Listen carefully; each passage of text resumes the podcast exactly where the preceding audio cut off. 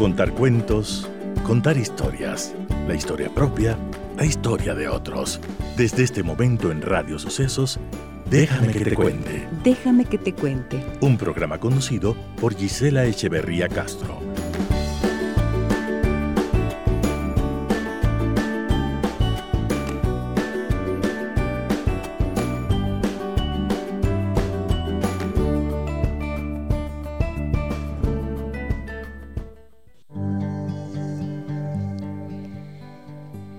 Seguía esperándola todos los días a la salida del colegio.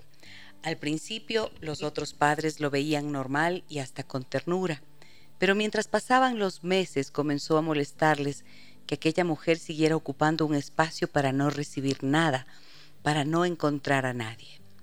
Incluso hubo reclamos al colegio por temas de seguridad. Muchos temían que en sus desvaríos intentara llevarse a una pequeña que no fuera la suya. Los seres humanos somos crueles, por más que disimulemos entender al otro, por más empáticos que nos vendamos. Cuando nos sentimos amenazados, mostramos nuestra peor cara, sin piedad, sin importarnos nada ni nadie. Gloria solo quería sentir la energía de los niños. Solo necesitaba escuchar las risas y gritos de los pequeños buscando la salida para reencontrarse con sus papás. Ella solo quería despertar ese corazón de madre arrebatado de golpe, que la dejó vacía, destrozada, rota. Ella solo quería encontrar entre las cabezas de los niños la que era suya, la de Emilia. Dicen que cuando se amputa una parte del cuerpo, pasa algún tiempo hasta que se comprenda que ya no está. Es el síndrome del miembro fantasma. La mente sigue asociando y respondiendo a los reflejos y al dolor como si estuviéramos completos. Para Gloria esto era igual. Ella sabía que su hija ya no estaba ahí para tocarla, vestirla, cuidarla, pero ella la sentía, podía olerla, podía acariciar el calor que transmitimos los cuerpos y eso la hacía muy feliz. No quería superar esa etapa. ¿Quién puede superar algo así? Su mundo ahora solo giraba en torno a Emilia y nada ni nadie podría despertarla de esa anestesia que se regó a sí mismo para no encarar el dolor, o mejor dicho, para alargar el recuerdo vivo por más tiempo. Este es un fragmento del el cuento Tú que es parte de una serie de cuentos del libro Esa sutil e irresistible sombra de Paulina Narváez, que em, acaba de ser publicado y se presentará en los próximos días. Paulina, muy buenos días. Bienvenida al programa, ¿cómo estás? gracias, gracias Gis. Eh, primero agradecerte por abrirme las puertas siempre. Yo creo que soy una fiel oyente de tu programa y siempre que quiero tener una conversación contigo la tengo así sea por, por WhatsApp y eso, y eso es lindo porque sientes esa cercanía que tú transmites, esa energía tan, tan positiva que necesitamos en el día a día. Así que gracias. No, gracias a ti y sí, eh, ¿cómo no voy a responder unos mensajes tan gentiles que, que tú me sueles enviar y haces comentarios del programa y de los temas que tratamos? Y hoy me da mucho gusto porque fíjate que tenía hace rato la intención de invitarte para hablar de tu cuento El viaje de la nube gorda y resulta que justo cuando estábamos coordinando, ¡boom!, ya haces aparición con otro libro. y este me, parece tan, tan bello porque son 21 cuentos, ¿no es cierto? Sí, correcto. Son cuentos que traen historias como estas. Así desgarradora esta que, acabo de, de leer apenas un pequeño fragmento. Bueno, tú eres periodista, ¿no es cierto? Y has trabajado como redactora, coordinadora editorial, editora y has colaborado en diversos medios de comunicación, tanto en el Ecuador como en República Dominicana. Así es. Y entonces, eh, ¿cómo del periodismo saltas? No es, no es, muy, em, no es muy raro que un periodista salte a escribir eh, sus libros, sus cuentos. ¿Cómo fue tu paso? Bueno, siempre me gustó escribir desde que soy niñita empecé y escribí, tengo, tengo cuentos hechos desde, si no estoy mal, nueve años registrados de que escribo. Y siempre quise estudiar periodismo, quizá por eso mismo, ¿no? de, poder contar historias desde, desde, desde, otra, desde otra vértice, pero, pero sí, a través, de, a través de la escritura, de hecho me especialicé en, periodismo escrito. Em, y de ahí, bueno, toda la vida nunca he dejado de escribir. Eh, justo en la época de pandemia, cuando me decidí ser parte de los cursos y talleres de narrativa de Mónica Barea, eh, creo que fue ese empujoncito o gran empujón que me, que me dio la moca para, para, perder el miedo y realmente ya, ya publicar las cosas que uno va trabajando con el tiempo, porque un, libro toma muchísimo tiempo. Eh, tiene que tener rigurosidad, disciplina y, claro, todo ese tiempo pude, pude acumular y luego lanzarme al tema de, publicar, tener el valor de hacerlo. Tener el valor de hacerlo. ¿Por qué se requiere tanto valor? Porque al escribir uno deja, deja el alma, deja la cabeza, deja las manos, deja el cuerpo entero, deja parte de uno ahí. Es, yo sí creo en eso de que es como un hijo, ¿no? Porque lo trabajas tanto, das tanto de, de ti en, las páginas que, que, para contar lo que te pasa, porque eh, este libro, una de la, la primera parte del libro es narrativa personal, personal eh, sí se requiere el valor para abrirse y contarle al mundo, porque ahora el libro ya es de ustedes, ya no es mío. Entonces, ahí estás poniendo tu, corazón también. Eso es verdad. Y yo recuerdo cuando hice la publicación de mi, de mi primer libro, digo el primero porque estoy haciendo y espero tener más. Sí, claro. Em, sentía una vergüenza terrible. Me daba susto de que iba a exponer mi pensamiento y lo que iba a decir y ya y sientes como esta angustia de, que todo esté correcto, ¿no? De que se pueda comprender perfectamente, de que tus ideas se transmitan. Y de que te juzguen también, ¿no? Claro, y después ya cuando está afuera, ya, pues ahí, ya, está. Ni modo, ya salió, pero qué susto. Sí, sí, sí. Sí, ahora, ¿qué ¿qué es lo que te anima a comprometer tu parte biográfica? Creo que todos los escritores lo tienen en alguna medida, pero en este caso son cuentos tan íntimos. La primera parte son cuentos muy íntimos.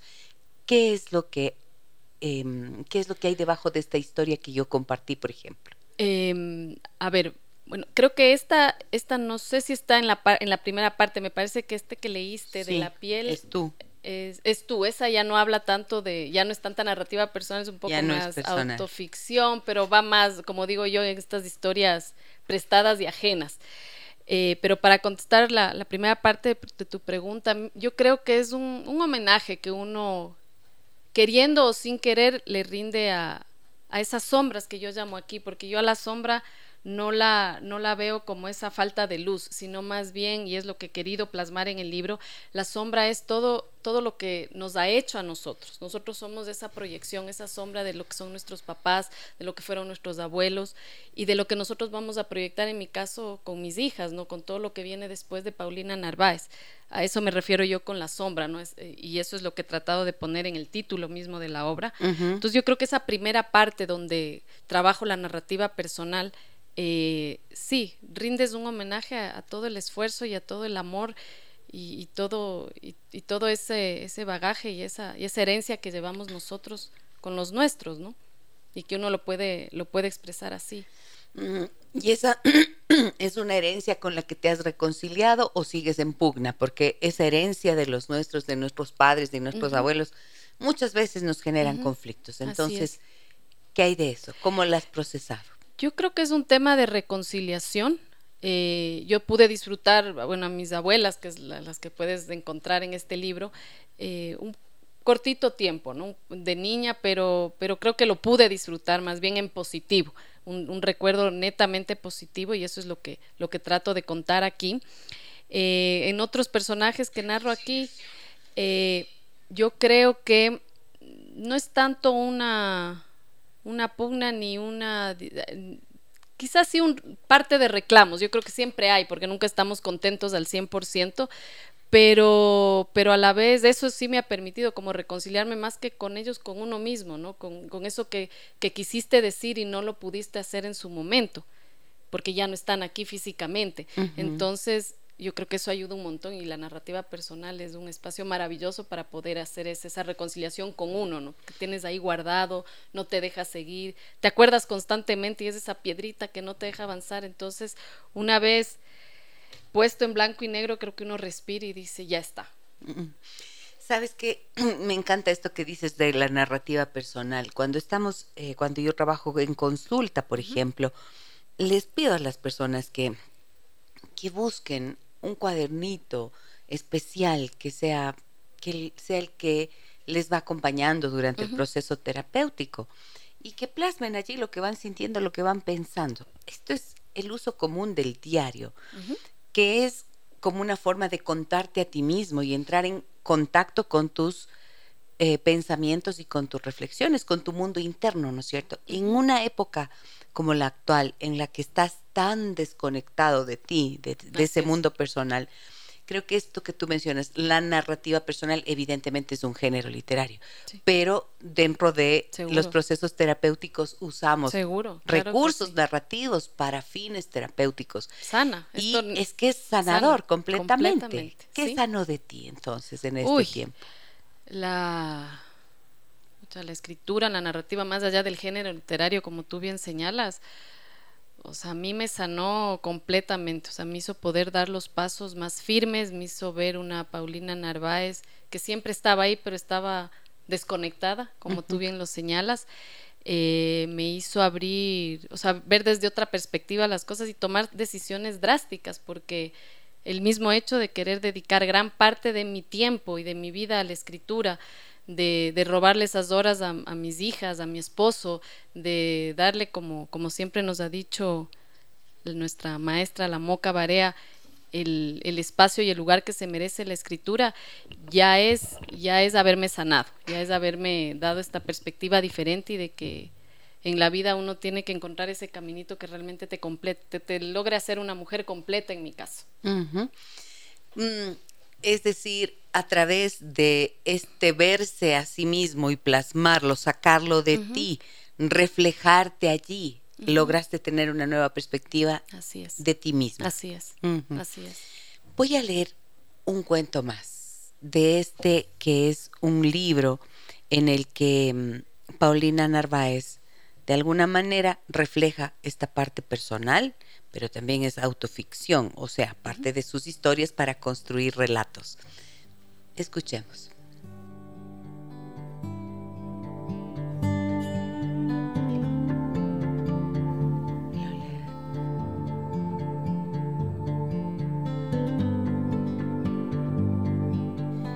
En sus manos las teclas del piano flotaban. Sus dedos se movían sin pedir permiso sobre cada nota sacada del pentagrama y suavemente acariciaban melodías escritas por los grandes compositores del mundo. Su favorito era Frédéric Chopin, no solo por la genialidad y la fuerza que le despertaba en medio del pecho al escuchar e interpretar sus obras, sino porque también le recortaba a una de sus películas favoritas, El pianista, donde su protagonista, el polaco Vladislav Spilman, huye de la atroz persecución nazi durante la Segunda Guerra Mundial. Julia repasaba sin descanso las grandes composiciones. No levantaba cabeza. Apenas probaba uno que otro bocado que Pedro le dejaba guardado en el horno. Ya cansado de tanto esperar, cansado de no recibir jamás una respuesta y de tanto llamarla para que se sentara a comer, para que lo acompañara, para conversar, para estar. Hace cinco años que viven juntos. Nunca hablaron de casarse solo de unirse porque era más conveniente que tener gastos separados, cuando todas las noches dormían en la misma cama, al menos al inicio. Poco a poco, la relación se fue enfriando, las rutinas tenían tiempos distintos y los intereses empezaban a navegar por sendas diferentes. Pedro tenía su consultorio de dentista en la zona más céntrica de la ciudad. Trabajaba desde las 10 de la mañana hasta las 7 de la noche. A mediodía regresaba a su casa para almorzar con Julia. Ella, pianista, graduada del Conservatorio Nacional de Música, se conocieron hace seis años en la casa del mejor amigo de Pedro. A partir de esa noche, nunca más se separaron. Sus días transcurrían tranquilos. Ella estudiaba y practicaba cada mañana y en la noche salía a tocar donde la contrataran. En algunas ocasiones daba unos pequeños conciertos en salones de música como antesala de algún artista reconocido. Tocaba en bares, restaurantes, discotecas, pero donde más le gustaba trabajar era en las fiestas de los ricos, porque la paga era mejor y era facilísimo cautivar a los anfitriones e invitados, porque fingían ser cultos y tener buen gusto, pues pagaban a una concertista para simularlo y así dar por sentado su estatus de melómanos. Una noche más de trabajo. Julia se arreglaba con gran pasión para salir hacia la urbanización más elegante de la ciudad. Era el cumpleaños de la esposa de un gran empresario y la fiesta prometía ser el acontecimiento del año. Muchos invitados influyentes de todas partes del mundo, de diversos sectores de la economía, la cultura y los negocios, se iban a dar cita en esa reunión, así que Julia lo tomó como un buen espacio para hacer, además de su trabajo, relaciones públicas para aumentar las tocadas y ganar fama en esos estratos. Esa mañana había tenido una larga y terrible discusión con Pedro sobre su vida, su relación, sus planes, si es que había, y de qué, y de cómo querían verse dentro de un tiempo. No llegaron a nada, no pudieron concluir nada, no hicieron nada más que atacarse por todos los costados, herirse donde más les dolía, porque a Pedro se le hacía tarde para la primera cita del día, una ortodoncia algo compleja, según dijo, que requería de toda su concentración y experticia. Julia lo interpretó como la poca importancia que él daba en su agenda a su relación. Cuando Pedro salió, Julia se sentó frente al piano y lloró como nunca antes lo había hecho. Lloró frustrada, lloró nostálgica, lloró con ira y con impotencia de lo que pudo ser y nunca fue. Lloró humedeciendo con sus lágrimas cada tecla del piano, y lloró mientras interpretaba con una tristeza desgarradora Nocturne Opus 9, número 2 de su compositor favorito. Solo se levantó de su banco para arreglarse porque no podía llegar tarde a trabajar. Pedro llegó cansado del consultorio. Al verla vestida de un rojo intenso se iluminaron sus ojos. Reconoció lo bella que se veía, lo bella que era, y olvidándose por un instante de los rencores, ofreció llevarla hasta aquella mansión. Julia aceptó de buena gana. Pedro la ayudó con su vestido largo y juntos partieron hacia el caserón. En el carro, sin decir ni media palabra, se tomaron de la mano. Se regalaron una sonrisa cálida, pero nunca sospecharon que esa noche marcaría el desenlace de una historia común que podía haber acabado como tantas otras. Esa noche, las sombras envolvieron su destino. No voy a continuar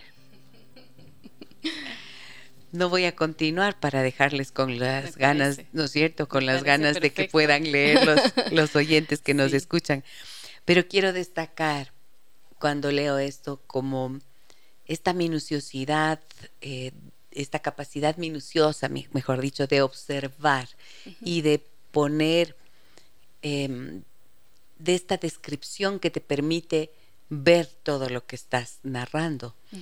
Y creo que esta es una de las grandes cualidades de los escritores, de los buenos escritores. Gracias, Gis. Sí, ¿no? Esa es la idea un poco, llevarte al escenario, ser parte de la historia, ¿no? Como que estás ahí mirando. Y aquí estás planteando, eh, son temas de relaciones. Esto es una, la vida cotidiana de una pareja en la que de alguna manera van perdiendo el encanto de estar juntos y cada uno va enfrascándose en su día a día y se va armando este hueco, este vacío profundo, que es, em, que es como tú concibes la sombra en las relaciones de pareja.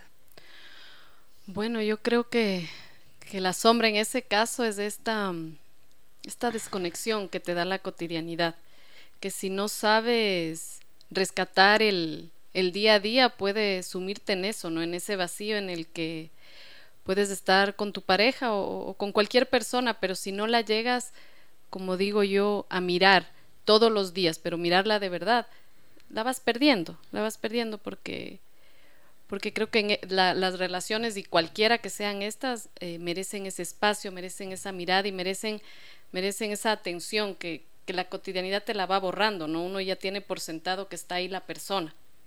Y, no, pues o tienen sentado que uno está siempre ahí y puede ser que no.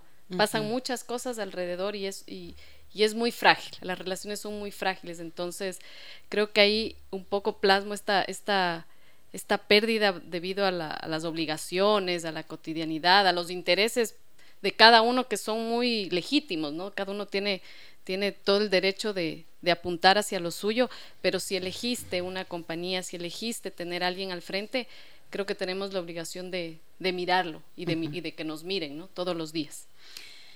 Eh, tú eres una mujer muy joven. muchas gracias. Todavía. Todavía.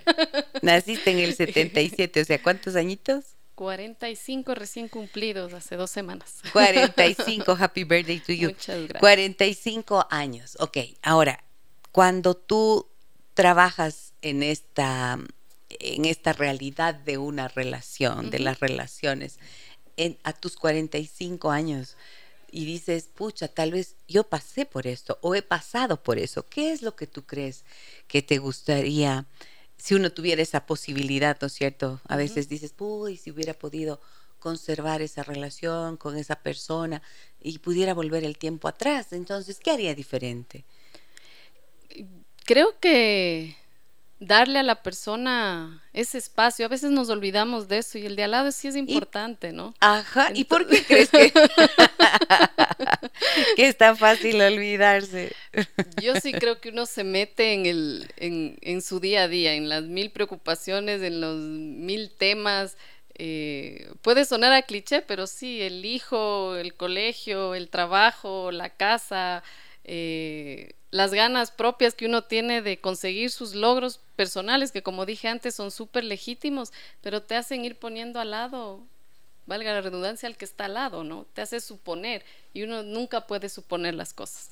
Frente a las dudas, pregunte, no suponga en ningún sentido. Sabes que ahora que dices de eso, recuerdo a alguien hace mucho tiempo que me decía, Gisela, yo nunca me imaginé que mi que mi esposo iba a buscar otra persona. Jamás imaginé, porque yo le veía a él y decía, qué linda persona que es, pero ¿quién se va a fijar en él? Mira, y era un hombre que estaba ahí con constancia, que la amaba, y de repente ella como me decía, yo me he dejado amar, yo me he dejado querer. Y creo que muchas veces esto hace que pierdas como el sentido de la importancia que tiene el otro, ¿no? Y así Si, si, te quieren, das, como bien dices tú, por sentado que siempre va a, estar ahí. Pero no sabes lo que se está cocinando en el mundo interno de la persona, por lo tanto, eh, te encuentras con sorpresas. Pero es como la, es como la historia repetitiva de los seres humanos. Así es. Sí, sí, sí, de acuerdo, totalmente. ¿Qué dices tú acerca de acerca del, de esto? O sea, ¿uno tiene que renunciar o no tiene que renunciar a ese tipo de relaciones o hacer el esfuerzo de encenderlas de nuevo? No, yo creo que si es que, o sea, si estás convencida de que sea, tienes que hacer todo lo posible para, para reconquistar en el caso que se haya perdido esa magia, pero, pero sí, y si no vale la pena, nada, pues pasas la página. Yo creo que de eso se trata, ¿no? Ahora, yo te pregunté la edad porque em, estás, tienes 45 años, pero vives como millennial. Eso. Nos obligan. Porque, esta es la historia de las relaciones líquidas, de las relaciones en las que poco a poco se descarta, aunque no tengas más, aunque tengas amor, muchas veces he visto que es más fácil quizás quedarse con lo que te da seguridad o buscar algo nuevo que tratar de resolver lo anterior. Claro, sí, siempre siempre uno va a tratar de buscar el camino más fácil y que te haga perder menos del tiempo, pero no necesariamente es el camino correcto, ¿no? Entonces hay que luchar un poquito y eso hay que tratar de enseñar a, a las nuevas generaciones, ¿no? Dijiste que tu libro se divide en tres partes. En la primera, tú estás abordando esta esta área personal y de autoficción. ¿Y en la segunda? En la segunda eh, miro más, miro más y miro y describo la cotidianidad. ¿no? son historias prestadas de historias ajenas, así las bauticé a las otras dos partes del libro, porque yo creo que todo, todo cuento, toda narración la tienes ahí, ¿no? La tienes en el día a día, eh, la tienes al lado del vecino, la tienes con tu compañero de trabajo, la tienes con tu familia, y es simplemente observar un poquito más allá, darle, darle un poquito más de tiempo a esa observación. Yo, yo me describo como una persona que, que escucho mucho, eh, hablo poco, y en ese escuchar mucho observo mucho también.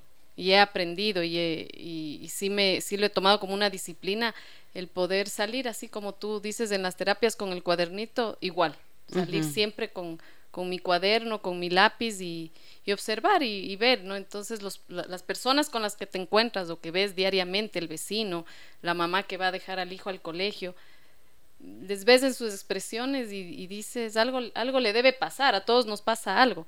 Y de ahí van surgiendo estas historias. Mm, es verdad. Es a, veces eh, cuando estás especialmente en los espacios sociales, ¿no es cierto? A mí me pasa eso. Yo estoy observando, voy a una cafetería, por ejemplo, a un restaurante y veo, y de repente, eh, no sé, pues será por haber escuchado tanto y por haber visto tanto en la consulta. A veces no es que descifro, no, no, solamente pienso en el, en el rostro y me imagino cuál es el pesar que esta persona lleva. Y es que todos somos como una caja de sorpresas, ¿no es cierto? Así es. El otro día me dijo alguien, em, yo creía que mi vida era dura, pero me ganaste.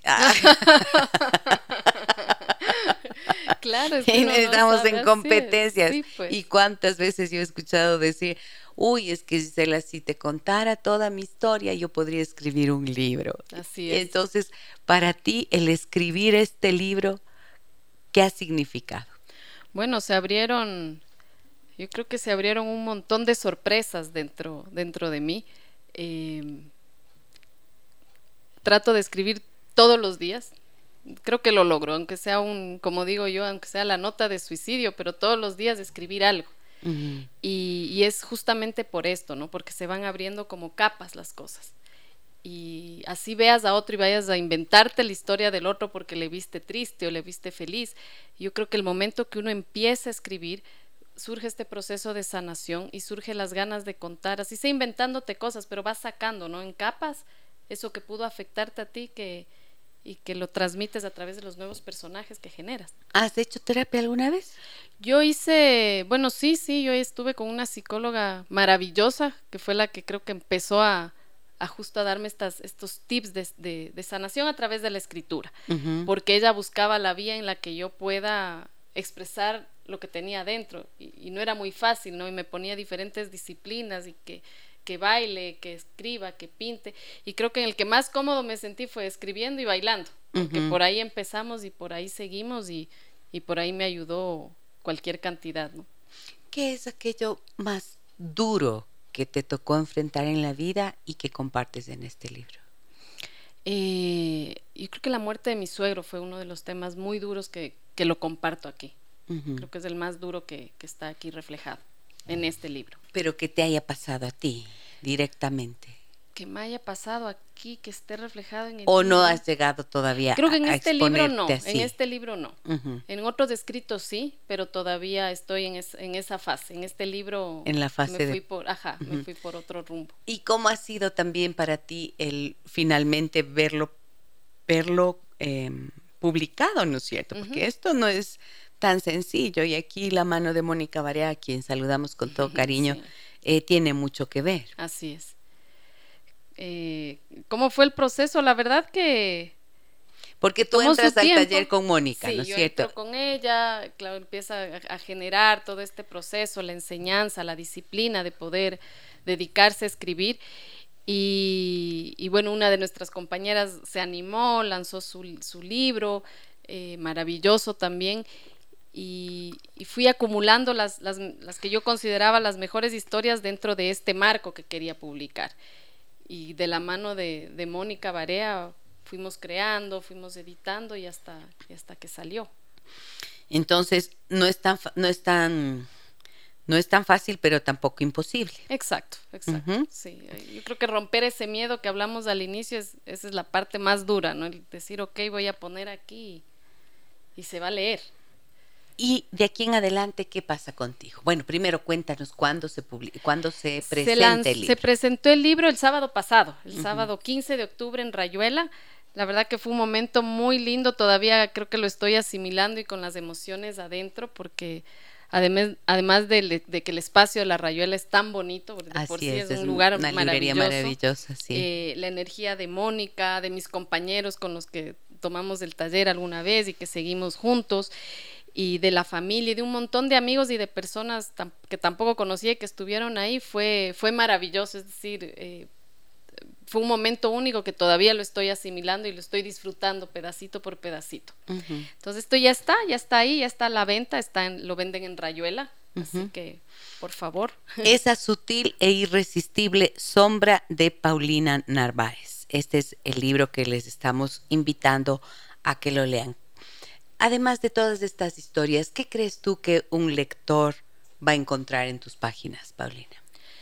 Yo creo que un lector lo que va a encontrar es, es, es mucha, mucha cotidianidad y mucha tensión. las historias sí, sí dan ese giro eh, muchas de ellas les van a acompañar, se van a sentir eh, identificados con muchísimas de las historias, porque he buscado temas que son, que son comunes, que nos pasan a todos, que están ahí, no, no son temas rebuscadísimos ni, ni, ni difíciles de creer, sino que están ahí a, a, la vuelta, están ahí al frente nuestro. Y creo que, creo que va a ser una lectura eh, fácil, rápida. Em, que te acompaña. Yo creo que va a ser un libro que acompaña. Muy bien. Silvia nos dice, mira, en Facebook donde hacemos nuestra transmisión, qué bonito, un aplauso, qué difícil es lanzarse a escribir. Mi admiración. Muchísimas gracias, Silvia. Linda la Mónica Varea impulsadora, dice. Sí, claro, que, sí. que sí. Felicidades por la entrevista también. Nos dicen muchos éxitos para Paulina. Por favor, queremos escuchar otro pedacito del libro. Saludos desde Cuenca, soy Victoria. Ay, muchas gracias, qué chévere. En tu voz, ¿no es cierto? Puede, ahora en tu voz, por favor. En la tuya se oyen maravillosos. Muchas gracias. La, pero vamos a escuchar un pedacito más de este libro en la voz de la autora, Paulina Narváez. Elijo otro, Elige otro cuento, el que tú quieras. Vamos a elegir uno.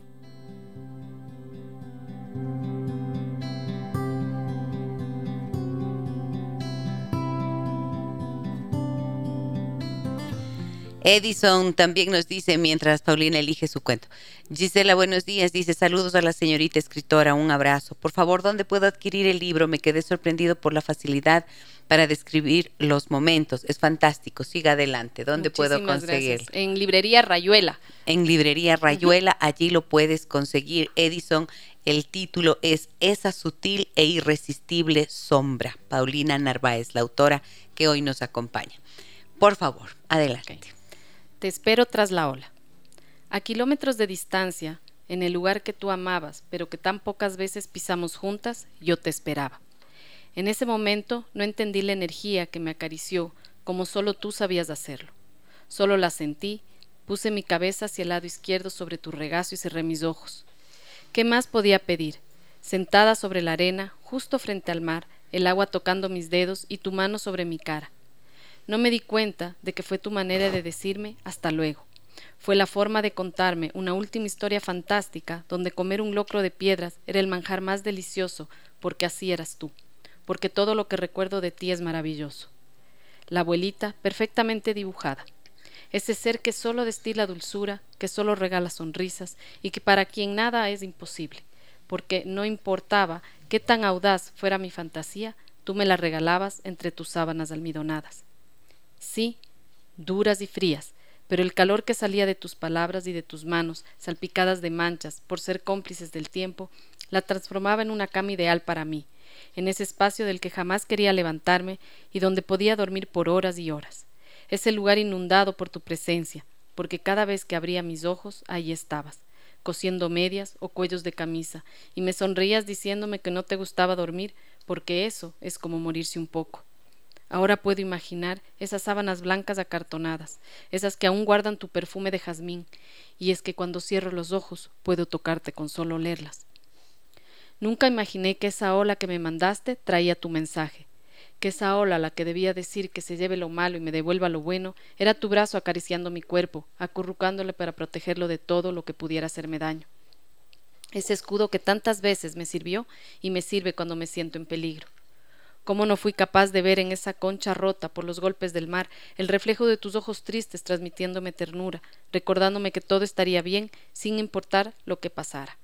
diciéndome que los días avanzan rápido y que pronto volveremos a pelar papas para comerlas fritas, a lavar chochos para mezclarlos con el ají de tomate de árbol que no picaba, a trenzar palmas para el domingo de ramos, a contar cuentos bajo las cobijas o a soñar juntas solo para darme el gusto porque no ¿por qué no entendí que estos huecos hechos por las caracoles en la orilla del mar trataban de decirme que por ahora pondrías una pausa en las mañanas de verano en tu jardín, donde bajo el tenue sol y el típico frío de Quito nos despeinábamos los churos que tú hábilmente dabas forma con sábila y linaza, donde me enseñabas a cortar los zigzags y preparar los papeles de colores para armar cometas y volarlas juntas porque cuando sentí frío y me envolví en la toalla, no descubrí ese giro que podría ser el delantal a cuadros verde, que tantas veces abracé y de donde salían sorpresas solo para verme reír, porque guardabas las llaves que abrían enormes armarios con cucas y claritas que solo existían para mí.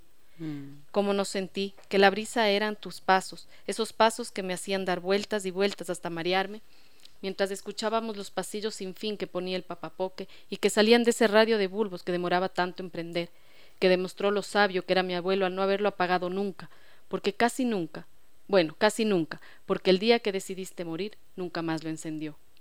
Hay noches en el mar que siento, que te siento, que miro hacia las estrellas y de ese profundo cielo negro percibo el aire a jazmín, un aire que me hace cosquillas y puedo reír a carcajadas, pero también puedo llorar intensamente y que lo corto de, raíz, de raíz con un buenas noches, mamá Rosarito, y revienta la ola me salpica espuma como cada uno de tus besos y repito a gritos, buenas noches, abuelita. Todavía me quedo aquí. Ay, qué belleza. Y, te emocionas. Sí. O aplaudir, porque creo que, sí o no, qué hermoso. Este es un testimonio de amor a tu abuela. Mm. Sí, gracias. Gracias. Bellísimo, bellísima las, eh, o sea, el relato es bellísimo y sí, lo que dice este amigo y lo que, y lo que percibí yo misma, esta capacidad descriptiva tan minuciosa y con un lenguaje tan bello es una gran cualidad de tu de tus relatos, Paulina. Te felicito de verdad. Muchas gracias. Hermoso. Me conmovió profundamente y a ti te vienen las lágrimas todavía. Sí, sí, sí. La verdad que sí. Creo que esa es la magia de las palabras, ¿no? Te, llevan, te transportan. Tu abuela fue un personaje importante en tu vida, según veo. Sí, sí, yo es la mamá de, mi papá. Y la verdad que es así como la describo, ¿no? Es la típica abuelita de cuento. Era, pues, era. Me hubiera gustado poder compartir más tiempo con ella. Ella falleció cuando yo tenía, ¿qué sería? Unos 10 años, puede ser, sí. Pero, pero es, ese corto tiempo creo que, bueno, no creo, sino dejó, dejó marcas importantes. ¿Y todavía te duele? Sí, sí, siempre Su ausencia. Sí. sí. sí, Miren cómo, cómo, mm, bueno, es que es inevitable porque el relato es tremendamente conmovedor, a mí también se me hizo el nudo. Eh, y, y creo que la... Cuando lo pones así, entonces quien lee, yo decía, ¿con qué se va a encontrar? Ahí está, ¿con qué se van a encontrar en este libro? Con esta posibilidad quizás de verse reflejados de alguna manera, ¿no? Porque muchos podemos ser la niña eh, o, la mujer que rinde el homenaje a la abuela y muchos podemos ser eh, las abuelas que no tenemos ese contacto con los nietos o las personas que están observando esas historias y que son tan conmovedoras en una relación tan profunda.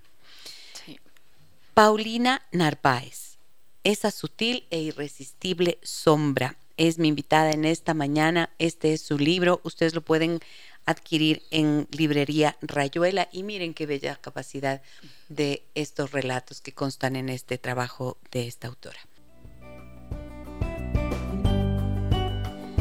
Verónica me dice en Facebook, belleza de relato de la abuelita, me recordó a la mía, a mi abuelita Hildita, mi amada, me compro el libro. qué lindo, claro que sí, miren qué belleza los relatos en realidad. Em, ¿En dónde? En la librería Rayuela. Allí lo pueden ustedes adquirir, en librería Rayuela. Me dice, Mabel dice, maravilloso, un aplauso grande a Paulina. Lila dice, un libro te enriquece tanto y con esos temas, hermoso, felicidades. Felicidades, Pau, dice.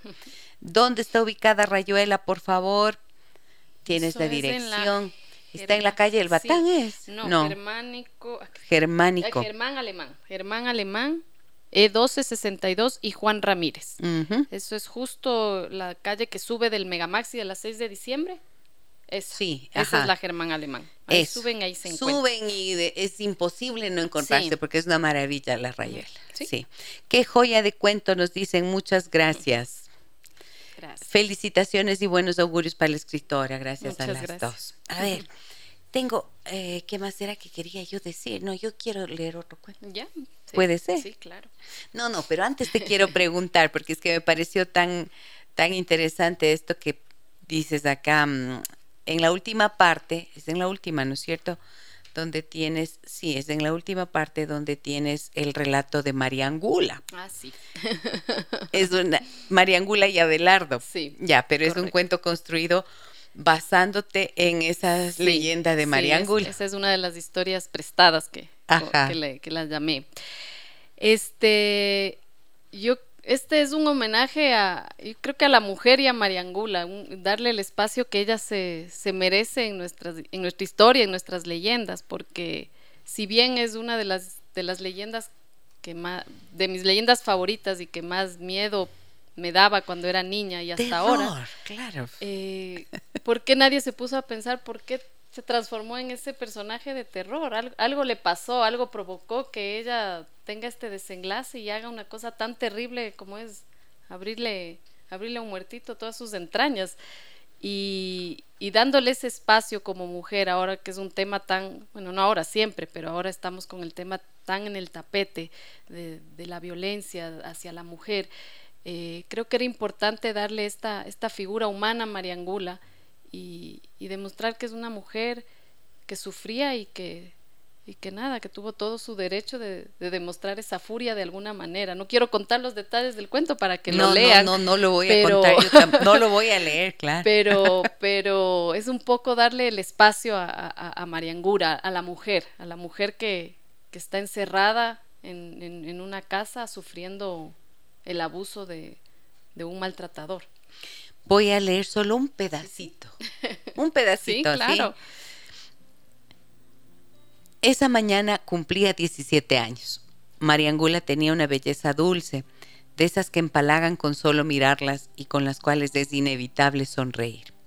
Alegre, llena de vida, quería terminar el último año de colegio y estudiar maquillaje y estilismo en la mejor academia de la ciudad. Seguramente por sus buenas calificaciones podría ganarse una beca, porque sus padres no tenían dinero para pagar sus estudios.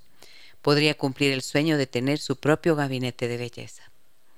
Se puso una falda a pliegues roja, una blusa blanca de algodón y bajó corriendo las escaleras.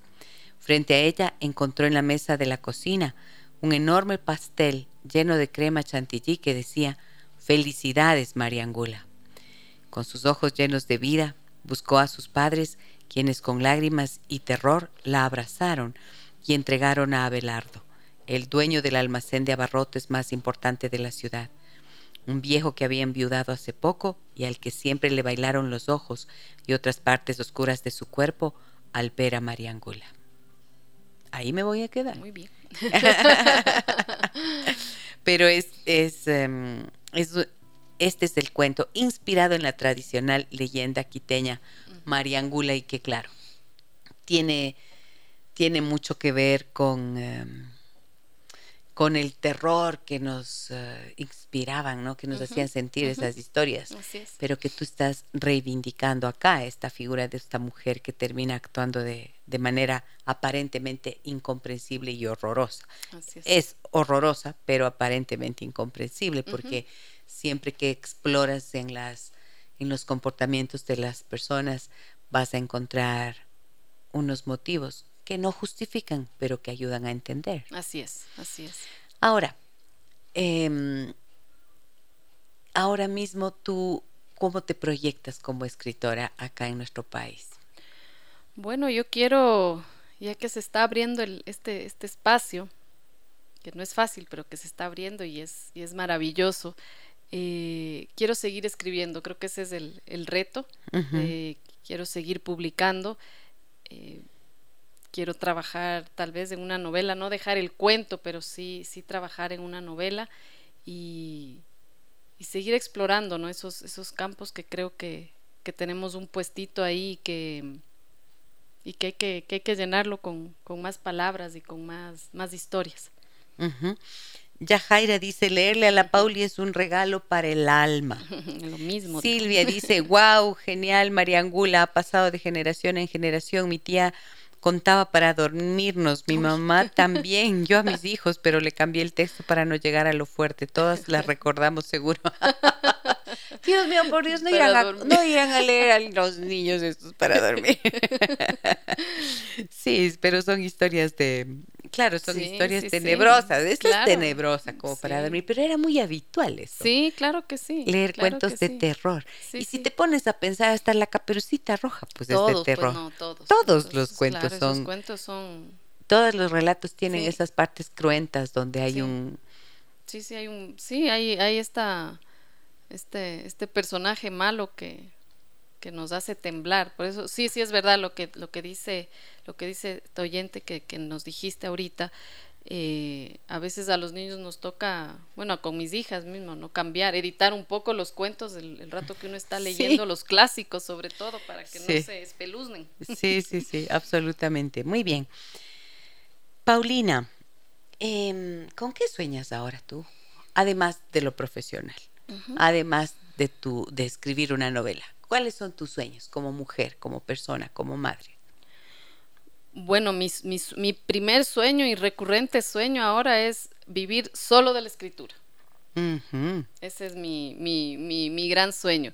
Yo sé que en un país como el nuestro no es muy fácil, no es muy fácil porque eh, la, la, la, actividad de leer es, es, compleja en este, en este país y, y, hay que incentivarla bastante, pero, pero bueno, ese sería como mi, mi gran sueño ahora, ¿no? Dedicarme solo a eso. ¿Cuál era el cuento de tu abuelita? ¿El de la abuelita cómo se llama? Ese está en la primera parte del libro y se llama Te espero tras la ola. Te espero tras la ola. Es que es que fue un éxito. Ay, qué, lindo. Sí, es que fue un éxito porque nos están escribiendo. Dice, gracias por compartir compartir tan hermosa lectura me recordó a mi abuelita y mi tía, reviví mi infancia. Claro, ¿no?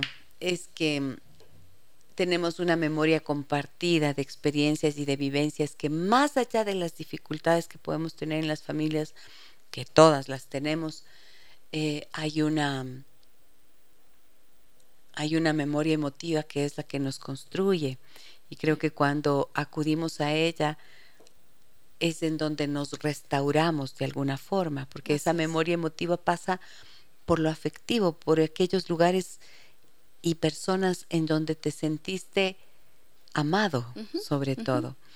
Y, mm, y, claro, cuando tocas esa fibra, entonces te restaura, te restaura, ¿no? Y, y a veces ahí es, no a veces, en general, ahí es en donde encontramos la fuerza inconscientemente para seguir, pero es la experiencia de haberse sentido amado. Así es, amado, protegido, son esos pequeños espacios que ojalá fueran más los lugares donde podamos sentirnos así, pero, pero son justos, por eso son especiales, por son pequeños espacios donde uno se sentía seguro, que para un niño es vital, ¿no?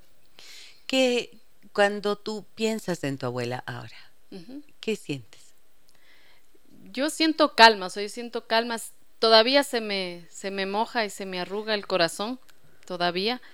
Y como te dije antes, me hubiera gustado gozarla aún más, pero, pero siento calma y, siento, es, eh, siento siempre su, su, presencia feliz y siento seguridad. Yo creo que es uno de los personajes en mi vida que más, con la que más segura me he sentido.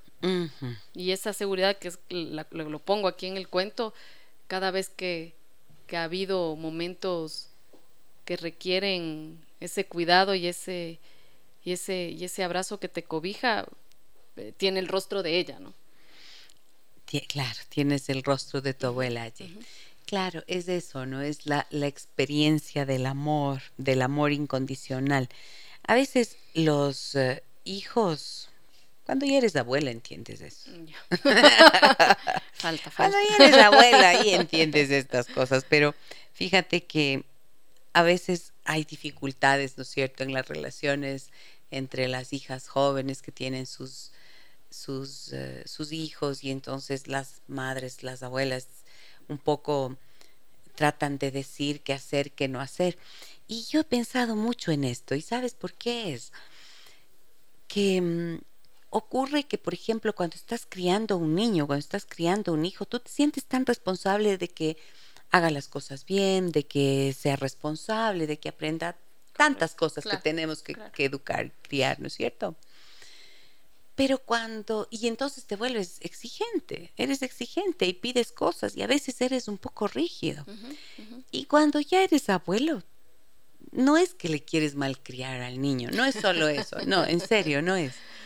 Es que te das cuenta que muchas de las cosas que estás, que pides cuando eres madre, mm, no hace falta. O sea, te vuelves más flexible, pero por una razón, porque ves que no es tan importante exigir ciertas cosas que se suelen exigir a los chicos. Y por eso la experiencia del amor de los abuelos es tan profunda, porque el abuelo o la abuela te consienten las cosas que te endulzan la vida, pues. ¿Sí o no? Te marcan, claro, claro, claro. Bueno, y ese, ese es el rol, hay que dejarles que uno como papá a veces se muerde la lengua porque dices, mamá, me dañas todo lo que hice en la semana, pero, pero ese es su rol, pues. ¿Qué, por ejemplo, te daña lo que hiciste en la semana? Mi mamá, mi mamá es dulcera a morir y mis hijas son otras golosas y yo trato en mi casa y con mi esposo tratamos de, de dosificar y ser firmes en el tema de los chocolates, los dulces, pero llegan donde su abuelita y es ya sabemos que ahí hay contrabando y hay no hay dosificación. Oye, el otro día escuchaba a una chica en consulta que había perdido a su abuelita y ella me decía, es que yo cada vez que yo iba, ella me tenía dulce de guayaba con queso. Uy, qué rico. Claro. Y a mi mamá no le gusta que coma dulces. claro, tal cual. Pero claro, porque entonces ahora esto corresponde a una cultura fit que sabemos que el azúcar te daña y no sé qué. Pero bueno, si tú eres ya grande, has sobrevivido a eso. Déjale a la guagua que coma el dulce de guayaba, o sea, por favor. Y luego, mira, es de eso, es que la comida tiene el valor, pues el valor sentimental, no solamente nutricional. Claro, A ver, voy a leer, ¿sí? ¿Me permites ahora hacer la lectura yo? Sí, seguro porque a petición del público vamos a, a compartir este cuento.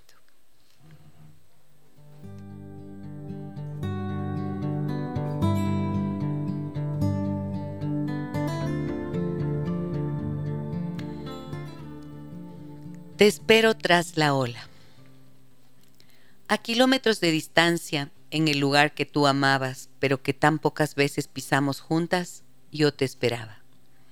En ese momento no entendí la energía que me acarició como solo tú sabías hacerlo. Solo la sentí. Puse mi cabeza hacia el lado izquierdo sobre tu regazo y cerré mis ojos. ¿Qué más podía pedir sentada sobre la arena justo frente al mar, el agua tocando mis dedos y tu mano sobre mi cara? No me di cuenta de que fue tu manera de decirme hasta luego. Fue la forma de contarme una última historia fantástica donde comer un locro de piedras era el manjar más delicioso, porque así eras tú, porque todo lo que recuerdo de ti es maravilloso. La abuelita perfectamente dibujada, ese ser que solo destila dulzura, que solo regala sonrisas y para quien nada es imposible, porque no importa qué tan audaz fuera mi fantasía, tú me la regalabas entre tus sábanas almidonadas. Sí, duras y frías, pero el calor que salía de tus palabras y de tus manos salpicadas de manchas por ser cómplices del tiempo, las transformaba en la cama ideal para mí, en ese espacio del que jamás quería levantarme y donde podía dormir por horas y horas. Ese lugar inundado por tu presencia, porque cada vez que abría mis ojos ahí estabas, cosiendo medias o cuellos de camisa, y me sonreías diciéndome que no te gustaba dormir, porque eso es como morirse un poco. Ahora puedo imaginar esas sábanas blancas acartonadas, esas que aún guardan tu perfume de jazmín, y es que cuando cierro los ojos puedo tocarte con solo olerlas. Nunca imaginé que esa ola que me mandaste traía tu mensaje, que esa ola a la que le debía decir que se lleve lo malo y me devuelva lo bueno, era tu brazo acariciando mi cuerpo, acurrucándolo para protegerlo de todo lo que pudiera hacerme daño. Ese escudo que tantas veces me sirvió y me sirve cuando me siento en peligro.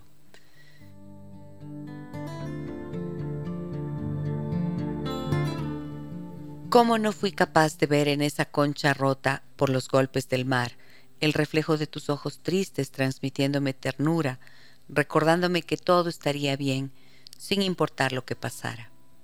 Diciéndome que los días avanzan rápido y que pronto volveremos a pelar papas para comerlas fritas, a lavar chochos para mezclarlos en el ají de tomate de árbol que no picaba, a trenzar palmas para el domingo de ramos, a contar cuentos bajo las cobijas, o a soñar juntas solo para darme gusto.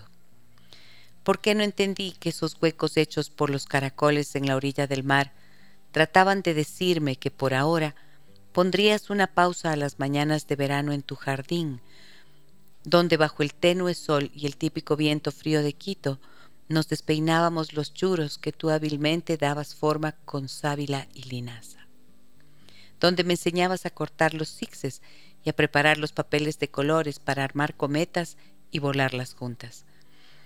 ¿Por qué, cuando sentí frío y me envolví en la toalla, no descubrí que ese giro podría ser tu delantal a cuadros verde, que tantas veces abracé y de donde salían sorpresas solo para verme reír?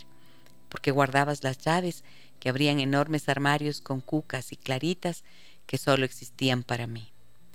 ¿Cómo no sentí que la brisa eran tus pasos, esos pasos que me hacían dar vueltas y vueltas hasta marearme, mientras escuchábamos los pasillos sin fin que ponía el papapoque y que salían de ese radio de bulbos que demoraba tanto en prender, que demostró lo sabio que era mi abuelo al no haberlo apagado nunca, bueno, casi nunca, porque el día que decidiste morir, nunca más lo encendió.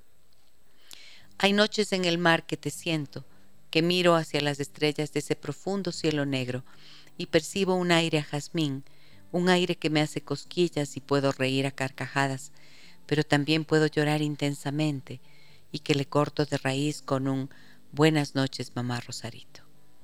Y revienta la ola, me salpica espuma como cada uno de tus besos, y repito a gritos, buenas noches, abuelita. Yo todavía me quedo aquí, yo aún te sigo esperando.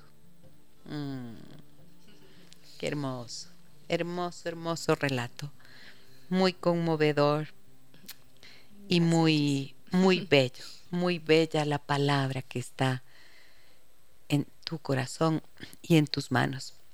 Gracias por tu trabajo, Paulina. Gracias a ti, gracias a ti por leerlo así de lindo, la verdad.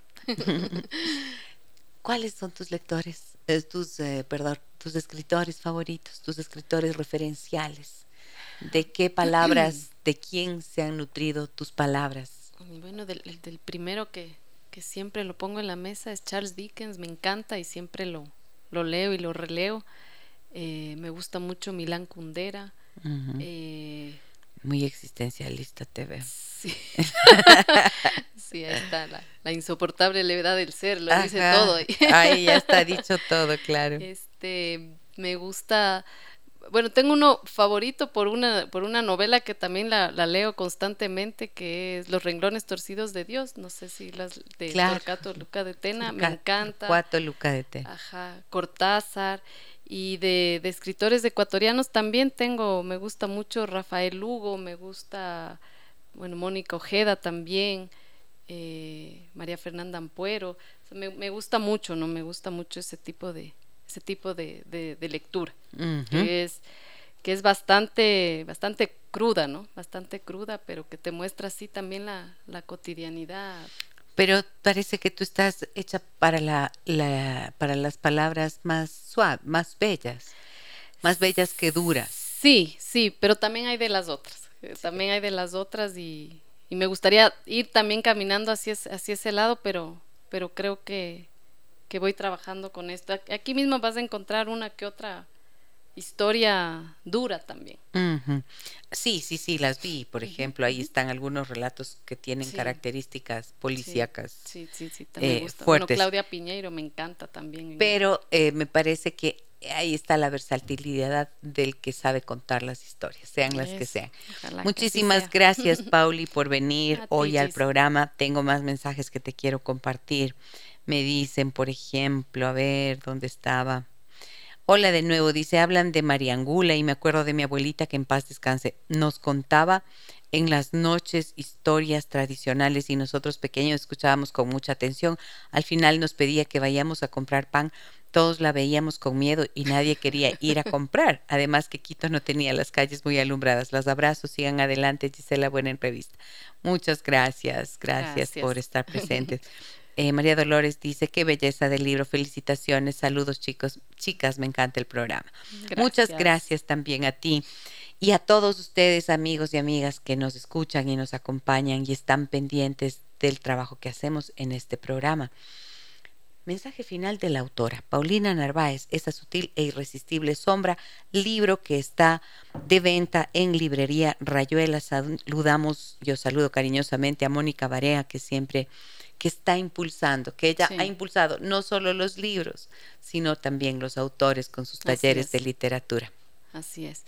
Bueno, el, mensaje final es que me hagan el gasto, que para cumplir el sueño toca vender. Toca vender, sí, claro. Pero, pero que lean, yo creo que leer es mágico, por más que suene repetitivo, seguramente todo el mundo les dice lo mismo, em, pero que sí, que, que se dejen seducir por la palabra, que, eh, ahí encuentran su espacio, que ahí, que ahí se encuentran a ustedes y si quieren escribir, que escriban lo que sea, eh, que también, que también eso sana, sana mucho en un momento como ahora donde la esperanza, cuesta, cuesta sacar esperanza en el día a día. Yo creo que con todas las noticias que leemos, escuchamos y con todo lo que pasa a nuestro alrededor, está complicado encontrar la, esperanza que necesitamos cuando pisamos el, piso helado en la mañana. Entonces, creo que la lectura, la, lectura de otras cosas, de otras historias, eh, nos puede ayudar a, recuperar un poquito lo que tanto necesita el país ahora. Y a ti agradecerte porque este espacio es parte de mis sueños, ¿no? Y estar aquí creo que se cumple con una arenita más la construcción de esos sueños y, te agradezco.